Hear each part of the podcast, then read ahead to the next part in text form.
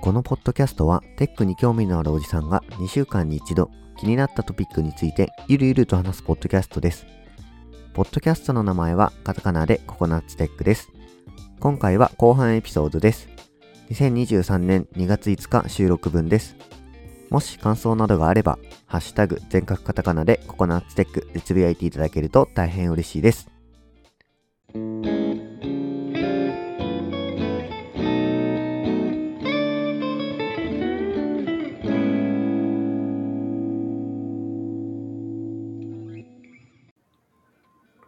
はい。じゃあ後半の、えっ、と、シャープ79の収録開始したいと思います。はい。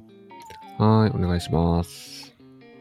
じゃあまあ、どちらかというとこっちが本題というか、まあね、あの、皆さんに有益情報が多い部分ですかね。うん。はい。じゃあ情報共有セクションです。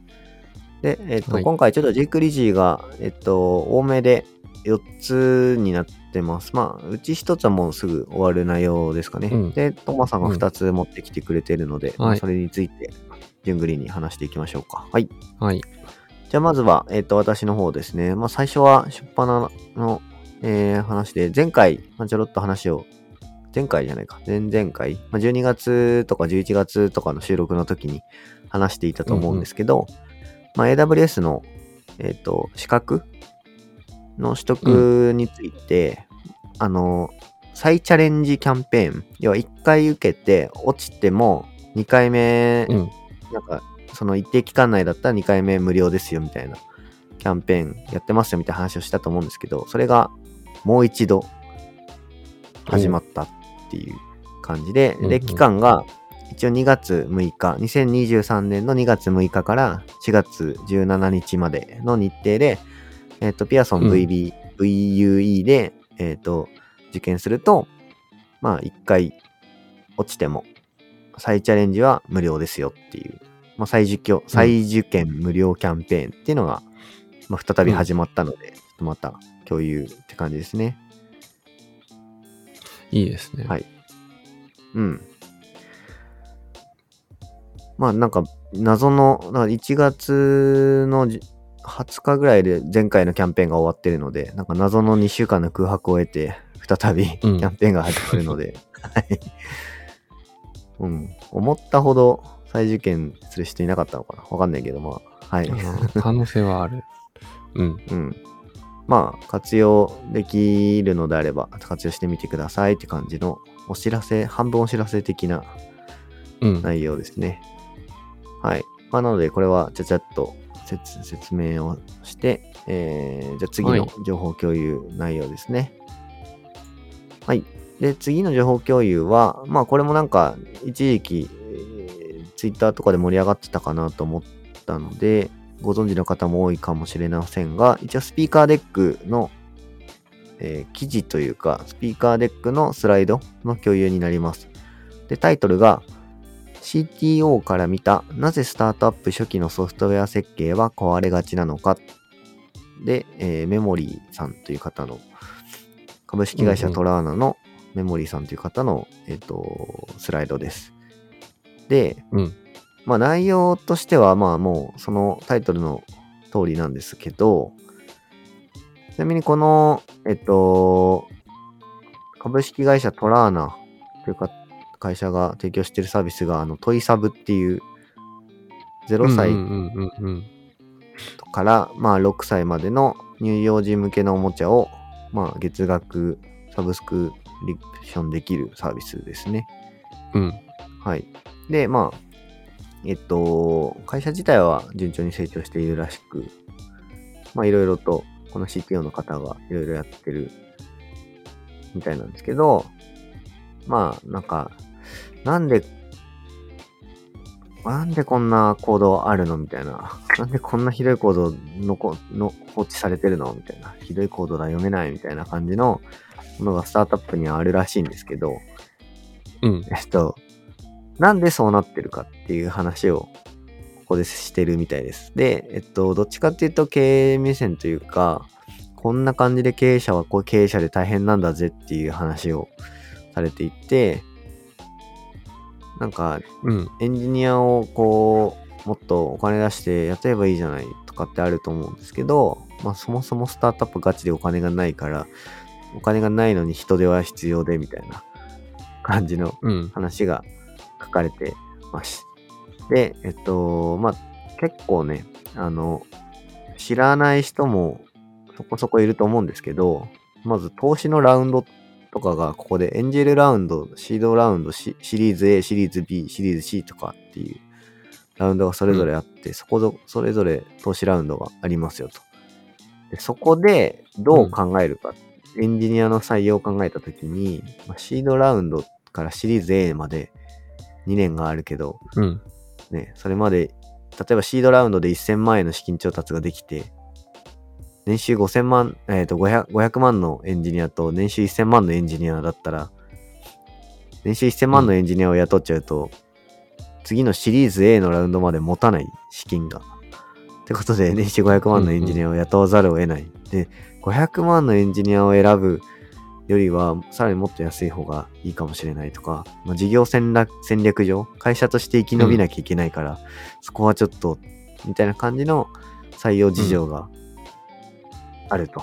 で、じゃあ、うんもっと資金調達ができればいいんじゃないの？って話に持ってくかもしれないんですけど、ここがね、結構面白くて、うん。うん。あの、資金調達も難しいんですよっていう話で、うんうん。これ、あんまり俺知らなかったんですけど、えっと、えっと、どんくらいの、えっと、利益が出るのかっていう予想に対しての、とこういう利益でしたっていう実績の予実が求められて、その予実に乖離がないことを求められる。つまり計画通りに進められていることを求められるらしくて、これはどっちかっていうと、じゃあ利益を出過ぎちゃっても困るってことなんですよ。要は、そのうん予実の変動幅を、まあ、10%とか30%以下にしないといけないらしく、売れすぎちゃっても困るみたいで、うんうんうん。要はそこがなんかすごい一気に売れたけどこれ結局管理できてないだけで今後どうなるかわからないからって言って投資家としては投資してくれなくなるらしくめっちゃ売れてるのに資金がショートする可能性があるんだとかっていうのを、へーっていうふうに思ったまあうんなんかそんな感じの、から伸びないかもしれないもんね、みたいな、そういうことかな、じゃあね。うん。そう。まあ、あとはシリーズ A とか、その投資ラウンドによっても、まあ、どういうふうに投資家が考えるかっていうのはちょっと若干変わってくるから、うん。まあ、プラスそれにを受けて経営側としてはどう考えるか。まあ、01のラウンドじゃないしなとか、うん。まあなんかいろいろ考えるらしく、いや、そもそもじゃあエンジニア採用しない方がいいんじゃないかとか、まあちょっとえー今回のラウンドではエンジニアの採用見送ろうみたいな感じにどうしてもなっちゃう。うん判断、そういう経営判断せざるを得ない会社として存続するためには、みたいな、そういった話とかも、そういう事情があるんですよっていうことをうん。結構赤裸々に書かれているので、なんか見てて面白いというか、うんあ。んまりこういう話って聞かない話だなって思ったので、うん。そういった観点でちょっと面白いなと思ったんで、ちょっと共有してみました。なるほど。うんああ、なんか確かにね、その、あれだよね、昔からややってるやつって、マジコードクソだよね、とか、まともな人いなかったのとか 言うけど、それ、うん元を正せばこういう事情で、まあとりあえず、雇える人雇って、やってきたんだよ、みたいな。うん、そうそういう背景みたいなことだよね。俺入社した時とか、うん新。卒で入社した時とか、綺麗なコード書いてもお客さん喜ばないよみたいな。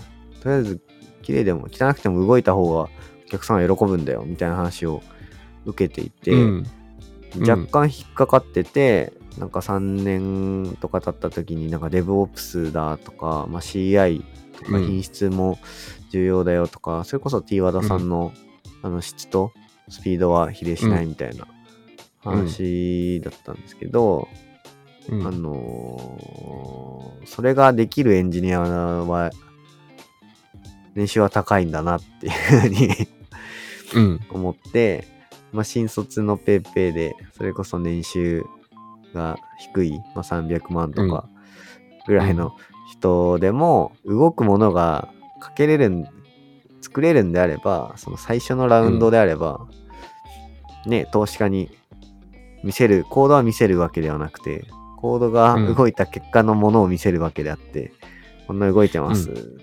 で、顧客も取れてます。はいはいはい言っ。たら、じゃあ、それでじゃあ融資を、投資を出そう。融資しましょうっていう感じでお金がもらえて。で、じゃあ CI 入れるか。ぐらいな、そういう感じの順番になっちゃうこととかも全然あるんだなっていうのは思いますよね。そうだね、そうだね。あと、うんあれだね、なんかラウンドごとに戦略が違いますっていうことはあったよね。うん。そうですね。そのエンジェルラウンドに関しては、基本的にはアイデアの段階。でも、うん。全然、もう少人数でやることを、まあ、とりあえずエンジェル投資家がもうほぼほぼ9割ぐらい潰れるよねみたいな状態だけど、まあ面白そうだからお金出してあげるよっていう、お金余った人たちがお金出してくれるっていう程度。まあだから数百万とか数千万程度しかそのラウンドではもらえないけど、そこでうんビジネスの枠が決まって、ある程度進んだら今度シードラウンドに行って、まあ大枠のビジネスが決まった段階。で、数千万、数億とかここで調達できるようになって、で、シリーズ A でビジネスが開始した段階。数億円から数十億円とか。まあそういった感じの調達ができるっていう、まあなんかそんな感じの段階とかを経ていくんだなっていう感じですね。そんなのがあるんだっていう。まあなんか、うんなんだろうな、自分の身に置き換えて考えると、会社がこう、自分の活動でさ、価値を感じてくれてることがさ、シリーズが変わった段階でさ、ちょっとなんか、あんまりあの人最近バリュー出ないね、みたいなことになる場合もまああるんだなって 思ったね。だから、ジェイクさんの話で聞くと、もともとその動くものを作るのが正義っていうラウンドでやってた人たちがずっといいて、もうそのラウンドじゃないのに、そういうことをこう後輩に言い続けてるのかなとかさ。あ なんかあ、まあ、そういう風にこうなっていくんだな、みたいなそうだね。まあうん会社も。ね、ラウンドとかステージがあって、それ、うんそれぞれごとに必要としてる人材は、うん。まあ、必ずしも同じではないっていう状態なんだなっていう感じですね。なんか、まあ、ここのスライドに書かれてますけど、エンジェルラウンドの時点だと、まあ、それこそ数百万とかしか、あの、基本的には投資してもらえないラウンドになるので、うん、まあ、人を一人雇うと、そもそも1年持たない可能性がうん出てきちゃうっていうのが、ああ、そう、なるほどね。まあだから自分が書くしかないとかっていう感じで、うん。その、スタートアップの社長として頑張るぞって、こういうアイデアがあって、こういう形にしたいんだ。でも、エンジニアを雇うお金がない。じゃあ俺が頑張って勉強してやろうって言って、そこから初めて 独学で勉強して実装しちゃう人とかもいるだろうからね。うんそうすると、そのコードは多分ひどいコードなんだろうなって思ったりする。うんうんうん。うん。いやー、うんうん。自分の中になかった目線だな、本当う。うんん。面白いですね。話だなと思ったので、まあね、あの、普段エンジニアの人があまり経営とか、そういうビジネスの部分についてうんうんうん話をすることってあんまないなって思ったので、まあ、CTO っていう役員レベルの、役員クラスというかビジネスサイドに携わるレベルの人たちからの見ると、まあこういう風な景色が見えてるんだなっていう、そういった新しい視点をうんうん。見ることができたので、ちょっと面白いなと思ったので、ちょっと共有してみました。はい。はいありがとうございます。はい。で、えー次の記事がですね、えっ、と、まあ、ちょっと共有してるメインの記事としては、まあ、ギークリーメディアっていう、まあ、ギークリーのメディア版？わかんないけど、ギークリーのブログなのかな？まあ、ギークリーブログみたいな感じのやつで、タイトルが、うん。えーまあ、タイトルがっていうか、なんかシリーズものらしくて、で、ひとで、うんそのシリーズの名前が、株式会社一休特別企画、一休 CTO、えー伊藤直也氏が、今会いたい人と語る、技術とソフトウェアエンジニアの人生の話っていうタイトルの、まあ、シリーズなんですかね。うんまあ、それの第1回ですね。第1回前編、エンジニア和田拓人の今を形作る技術っていううん。そういうコラムになってます。はい。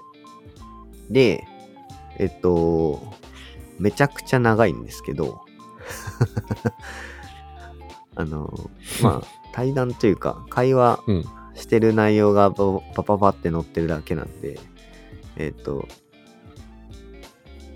まあ、ただめちゃめちゃ読みやすいんですよ。で、えっと、まあ、T 和田さんに対して、まあなんか、内政の方がいいよねとか、なんだろう、テストコードの話とか、まあなんかいろいろ話をしてるんですよね。で、うん。えっと、キャリアとして、まあ、コード書いてますか？みたいな話とかしてて、まあ、伊藤さんは一期の CTO で、まあ、和田さんは、えーまあ、コンサル業とか、まあ、そういったものをメインとしてる方たちじゃないですか。だから、コード書いてますっていう質問に対して、まあなんか、この人コード書けないよねみたいな匂いを帯びたくないっていうあ話をしてて、あ。はいはい。うん。なんかやっぱ現場の人たち、なんか、ああ、この人、もうコード書いてないな、みたいな感覚が匂いでわかるじゃないですか、みたいな。エンジニアの人たちって、つって。うんうんうんやっぱそういうコード書いてる人とかの方がやっぱ説得力も高いし、まあ、コード書ける人の言うことなら聞きたくなるよねっていう話うんうん。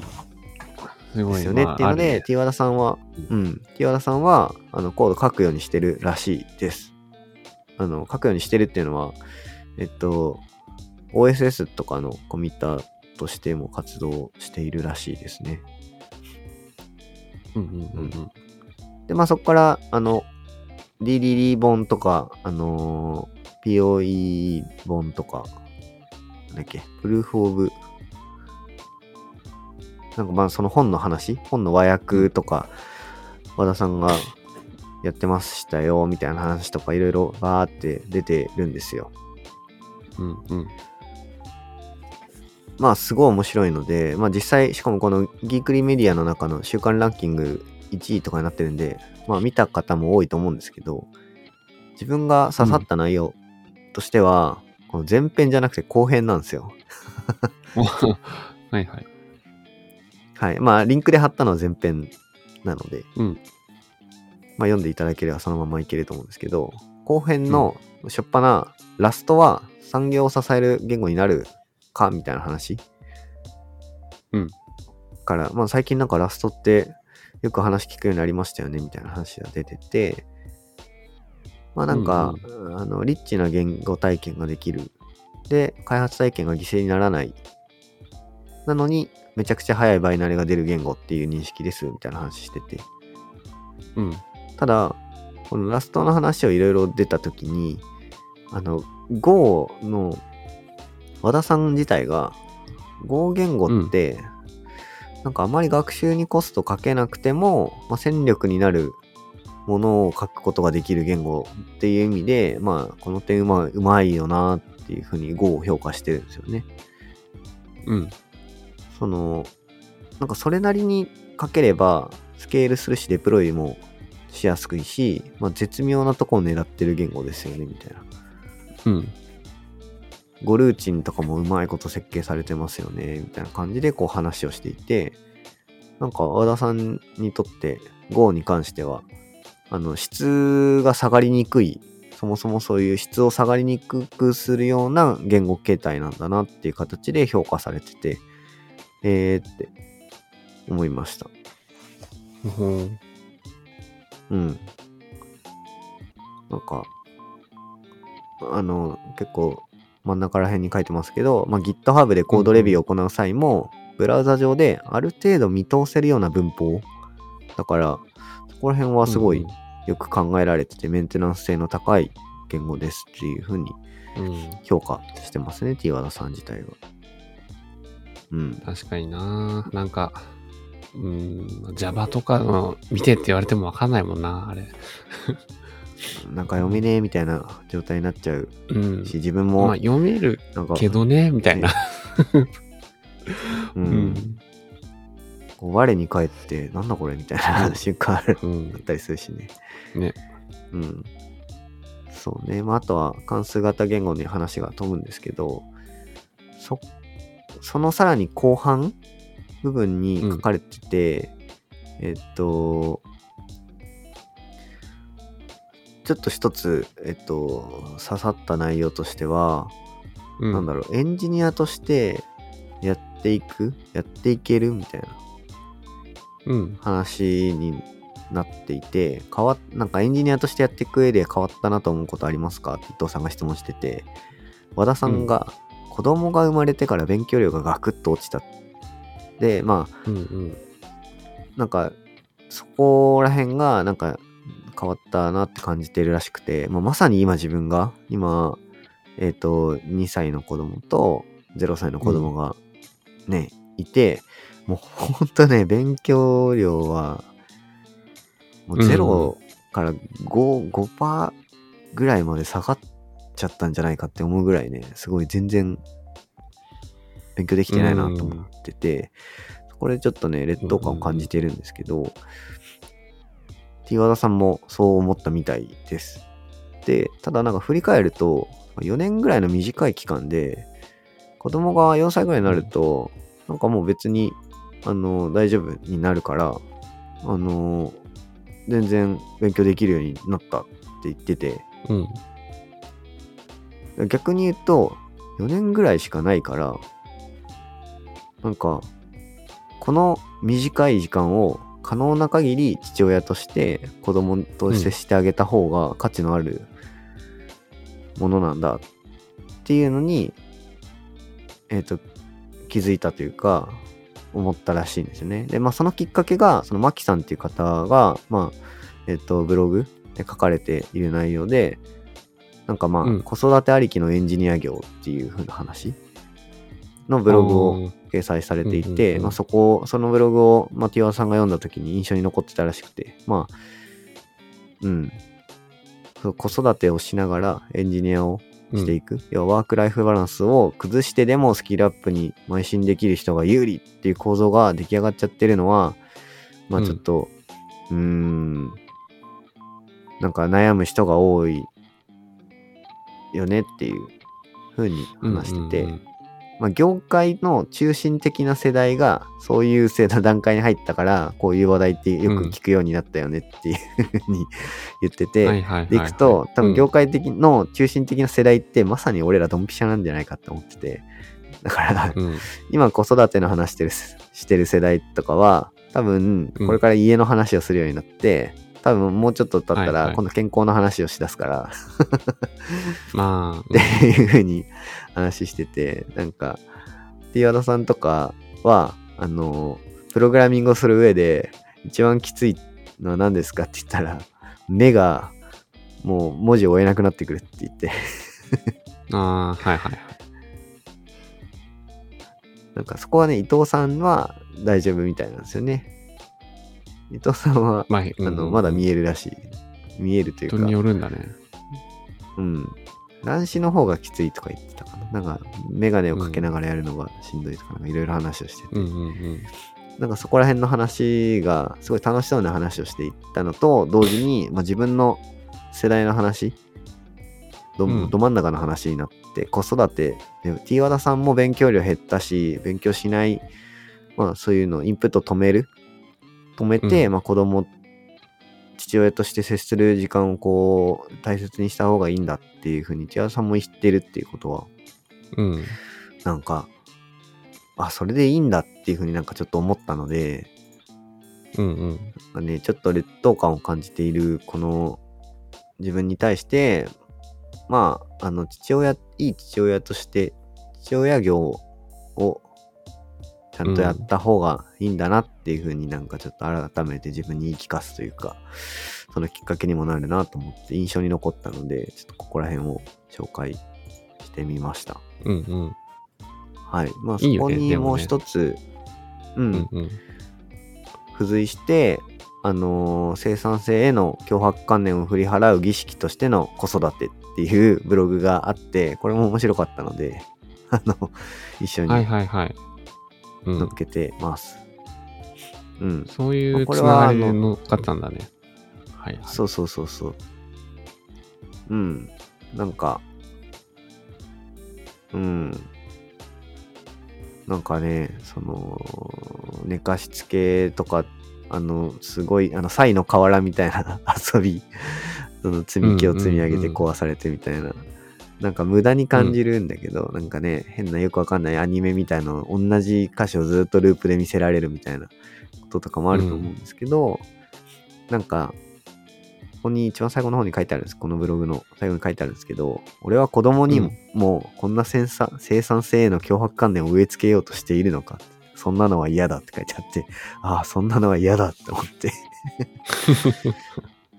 そうそう。はいはいはい。子。供との時間って楽しけりゃいいわけであって、楽しいっていう時間を一緒にね、過ごせるうん。のこそが幸せで、それをするためにお金を稼いで衣食住をやるだけで、それのために仕事をしてるわけであって、うん。ね、なんかその幸せが価値観の中心なんなんだとしたら、うん。なんか子供に 生産性の脅迫観念を植え付けるっていうのは確かに間違ってるよなっていうのをこう思ったので、うんまあこのブログもちょっと同時に載っけてますっていう感じですね。うん。うん。あれだね。まあ、やっぱ、ジェイクさんの悩みどころがわかる記事紹介だったね。そう、本当ね、本当にね、すごいね、そういった悩みは多いんですよね。まあ、その、うーん、やっぱり本を読むことなんてもうできなくなったし、うん。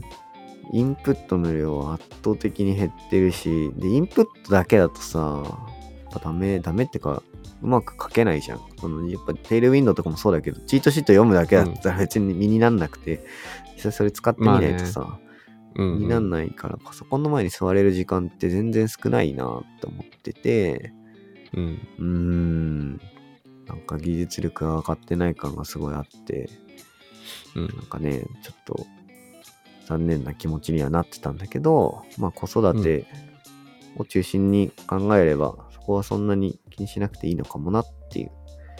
うん。岩田さんもそうなんだからっていう、まあまあ気持ちに、うん、なったっていう感じですね。まあ、そうだね。はいままあ、あと、やっぱはい子供との経験って、もう唯一無二だから、うん、他の技術の勉強って、そうですねね。みんな同じことをやってるだけだから。うん。いや、本当そうですね。まあしかも、来年になったらテールウィンドは陳腐化する可能性があるから。うん、そうだね。うん。そうそう。だから、あんまり技術に偏らなくてもいいんだよ。人間力を上げるんだ。そうですね。うん。うん。まあ、それを思わせてくれるような記事だったので、ちょっと、うんうん。まあ、あと自分の思いとかもあったので、かなり長く話してしまいましたが、まあ、そんな感じで、はい。情報共有の資料として、えー紹介させていただきました。で、はい。はい。で、最後の情報共有の記事がありまして、で、これもサクッと紹介できるかなと思っていて、これは、うんあの、キータの記事ですね。でえっと、KNR109 さんっていう方が、えー投稿していて、2022年7月17日に投稿されてますね。うん。タイトルが、2022年最新 Web 制作周りを、ま無料で学べる学習サービス集っていううん。タイトルなんですけど、あのーまあ、自分が、あのー今、ちょっと、ね、いつになるんだって話なんですけど、あの、ココナッツテックのホームページをテールウィンドでうん。いろいろうん。ちょっと作り始めてるって話をした時に、ちょっとデザインどうしようかなって思ってて、いろいろ探してる途中で見つけたものなんですけど、まあ、このうん。うん。ウェブ制作周りを無料で学べる学習サービス集ってあるんですけど、この中の動くウェブデザインアイデア帳ってのがあって、うん。うん。うん。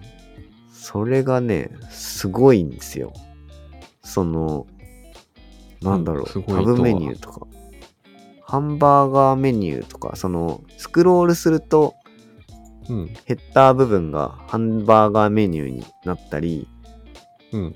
えっと、ハンバーガーメニューをポチッと押すと、×になるみたいな、うん。あるじゃないですか。そのハンバーガーメニューペット押すと、クローズって×みたいなこう、変わる。みたいな、そういう動きのある、うん。えっと、なんだろう、ホームページの動きを、こう、いろいろと、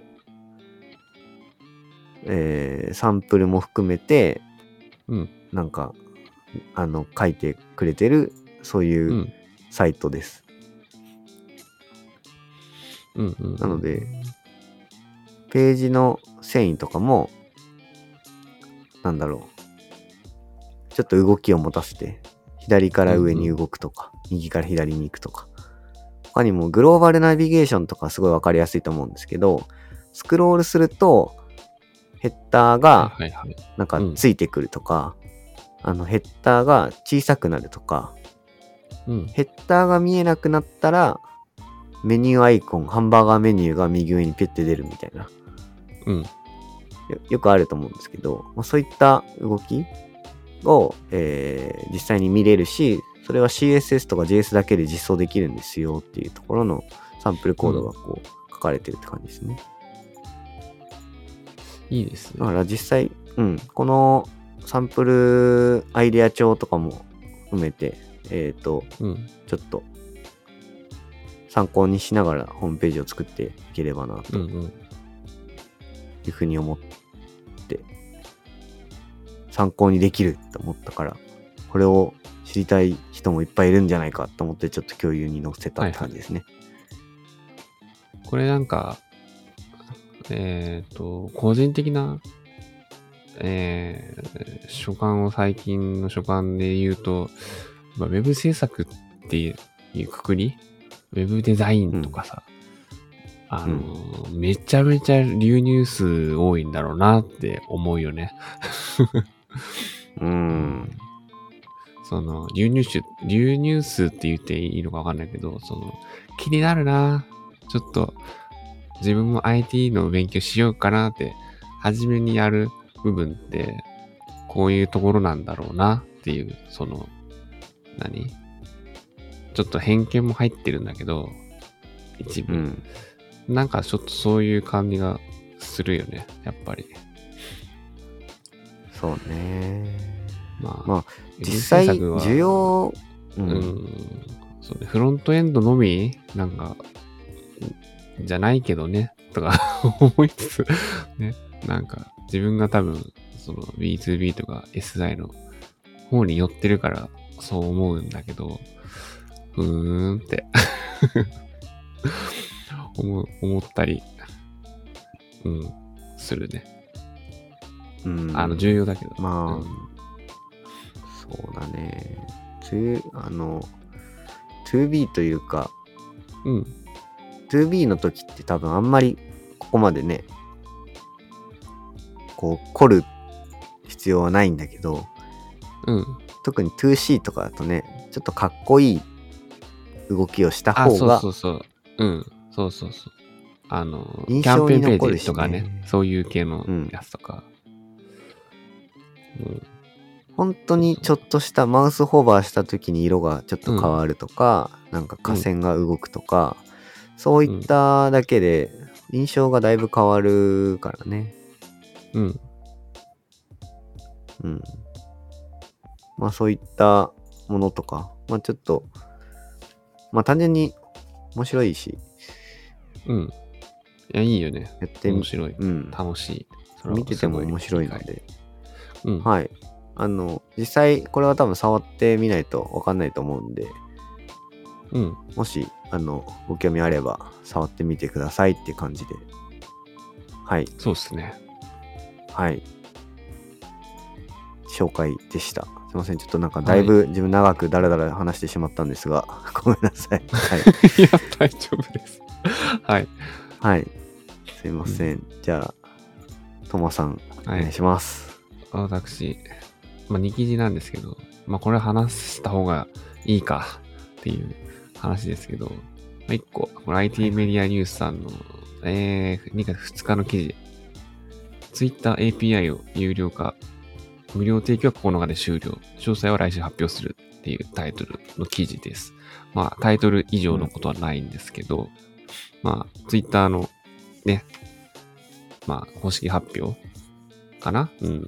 うん。で、API の無料利用はもうできませんよっていう話なんで、で、個人的には最近、ああ、この Twitter クライアント使いやすいっていうものが、ね、あの、見つかったところだったから、ああ、これもう使えなくなるんだねって思って、なんか、うーん、もにょもにょって 思ってるけど、うん。そもそも最近の Twitter の動き、イーロン・マスクがこうやってきてからの動きはいろいろ、まあ、話題に事欠かないので、いろんな方がいろんなことを思ってると思うけど、けど、なんか、うん。API 閉じちゃうと、もうなんか、どうなのよっていう感じはちょっとやっぱりあるよね。なんか、そうね。まあなんか、イーロン・マスクの言い分としては、なんか怪しいというか、なんかヤバめなはいはい。API,、の使われ方をしているみたいな感じが、うん一旦全部シャットダウンして、その、シャットアウトして、うん。あの疑わしきも、うん、正しきも一回全部ぶっ飛ばすっていう感じのうん。はいはい。話っぽいね。ね。だから、マシュマロを投げまくる、さ、なんかうん、人々いるじゃないですか。まあうん そっか、あれも、あの、マシュマロ投げるサービスあるじゃないですか。あれ使ったことのあるユーザーさんがみんなバンされてたりとかしてるから、なんかすごいなーって思ったりしてる。最近ね。そうね、まあ、うん。まあ、ただ、ツイッターの健全じゃなかった状態から一気に健全化したみたいな感じうん。なのかな。まあ、うん、どうなんだろうね。ねね、中身はちょっとわかんないけど、うん。どうなんだろうね。まあ実際ツイッターね、7500人解雇したけど、うん。ツイッターを触ってる感じ、今のところ大きな影響って出てなさそうな気はしてるんだけど。まあ、でもちょこちょこやっぱり、なんか変だなって思う時もあるよね。なんかその、あ、なんかコメント1ってあるけど、表示されない人もいるなとかさ、なんか、そういうのとか、なんか二段階認証うまくいかないなっていう時があったりとか、やっぱりちょこちょこ、うんうんうんそういうほころびみたいな、なんかのは多分ね、あると思うんだよね。なるほどね。出始めてるのか。まあ、うん1ってついてる人がバンされた可能性はあるけど。まあ、とかね、その、なんか、うん。それを鍵付きユーザーだだから出ないんですよとかさ、まああると思うけど、うんいろいろ、なんか、それだけかな、みたいなとか。前はなんか、鍵付きユーザーが表示しませんとか、で出てなかったっけ？とか、なんか、なんかいろいろさ、うん思ったりとか、リプライ1って書いてあるけど、俺には出てないな、とか。うんそうね。なんか時間差あるなとかねうんうん。うん。今後、緩やかに死んでいくのか、それとも、うーん、生き残るのか、まあちょっとわかんないねまだ、まだちょっとわかんないね。わかんないけど、あの、自分が思ってるのは、まあ、えっと、これもね、ちょっとね、普通にどっかのツイッターとか、どっかで見たのをそのまま言ってる部分もあるんだけど、ツイッターってものに長くこう、浸かりすぎた結果、ツイッターと一緒に沈むっていう風な気持ちになってる人は多いと思うんだよね。多分。まあ、今更どっか行けって言われても行くとこないじゃないですかっていう、あの、気持ちの人ね。なるほどね。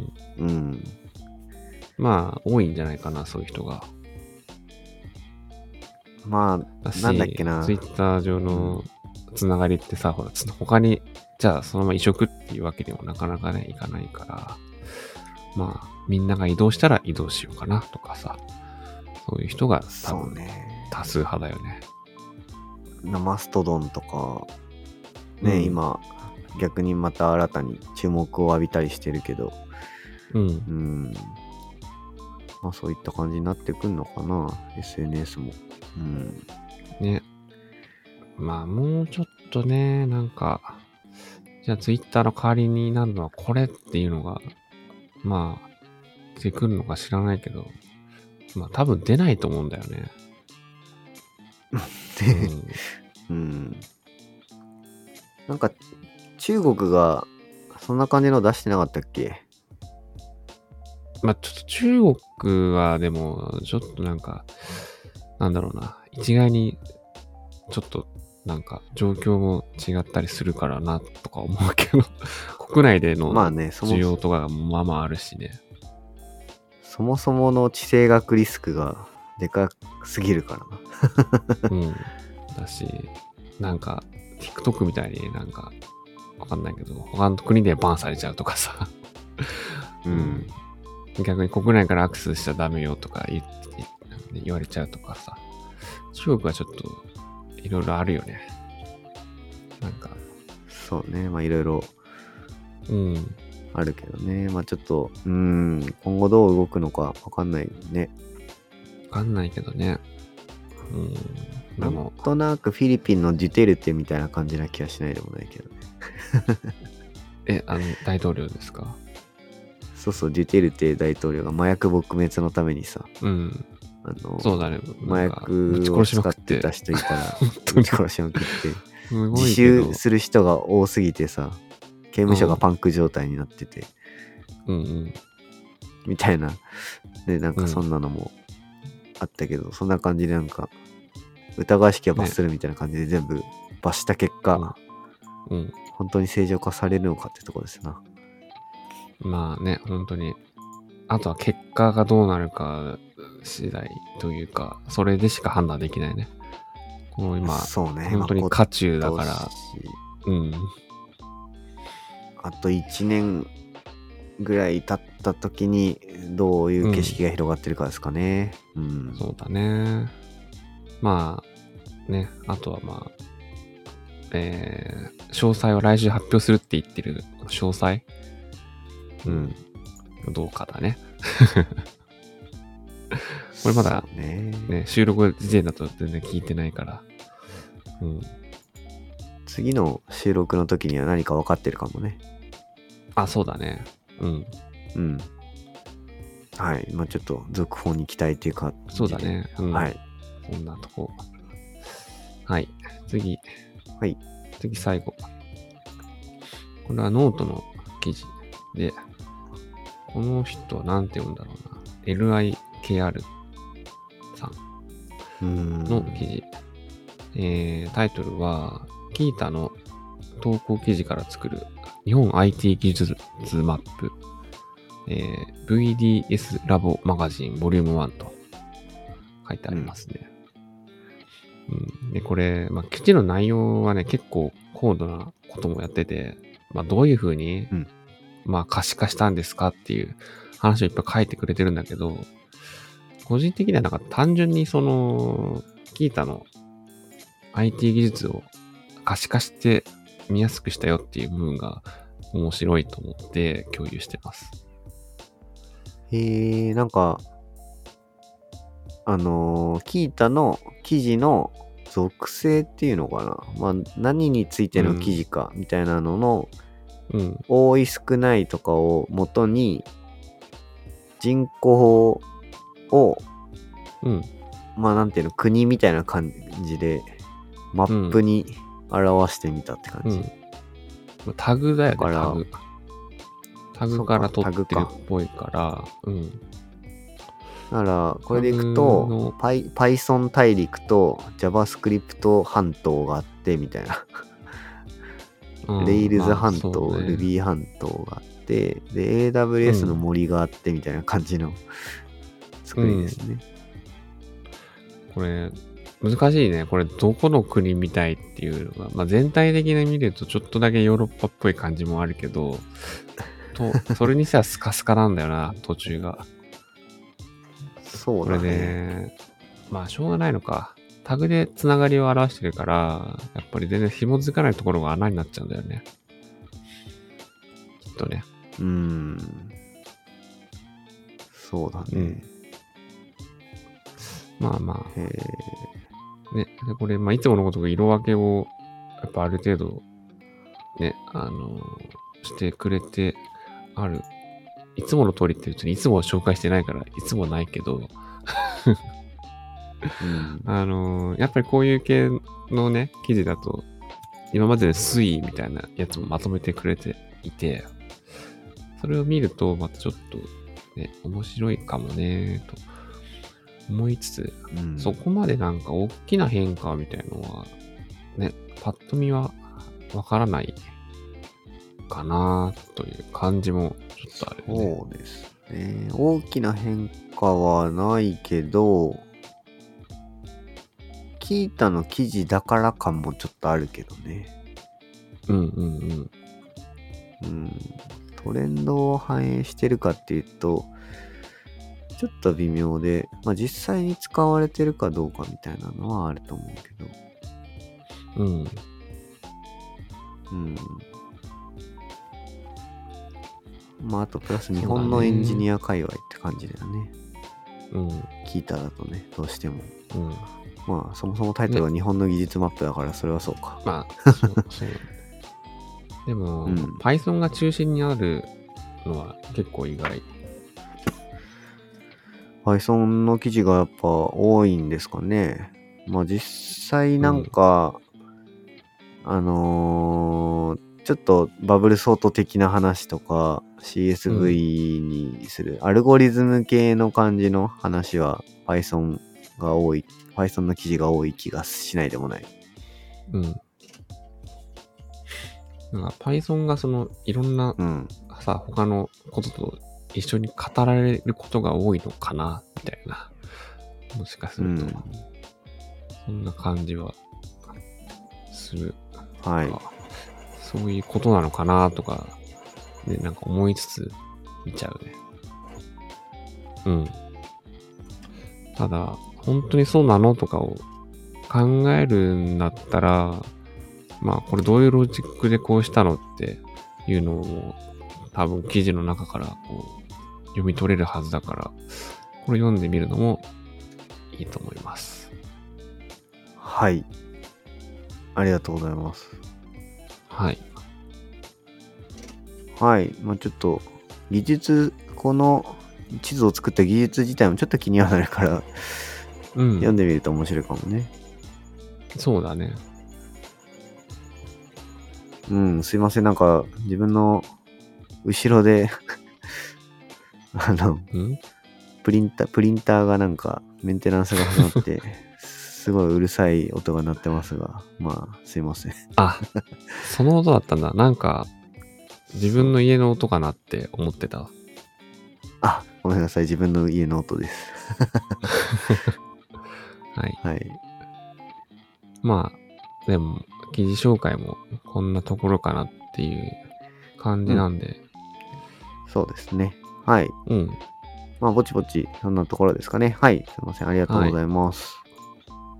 ってな感じで、そんなこんなで、かなり後半は、あの、すいません。自分がダラダラ話してしまったので、かなり長いは話になっちゃいましたが、まあ、いい切らずに、そのまま乗っけたいと思いますが、はい。うん。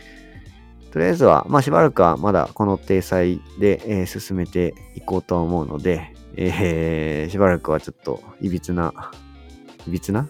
えっと、近況報告が一番最初に来るような感じの。うん。自分たち流でね、はいちょっとやっていきますっていう。うんはい。ままだしばらくはこの感じでいきますが。はい。はい。じゃあ、えー、以上で、ココナッツテック、えーシャープ79の収録は終わりたいと思います。はい、ありがとうございました。ありがとうございました。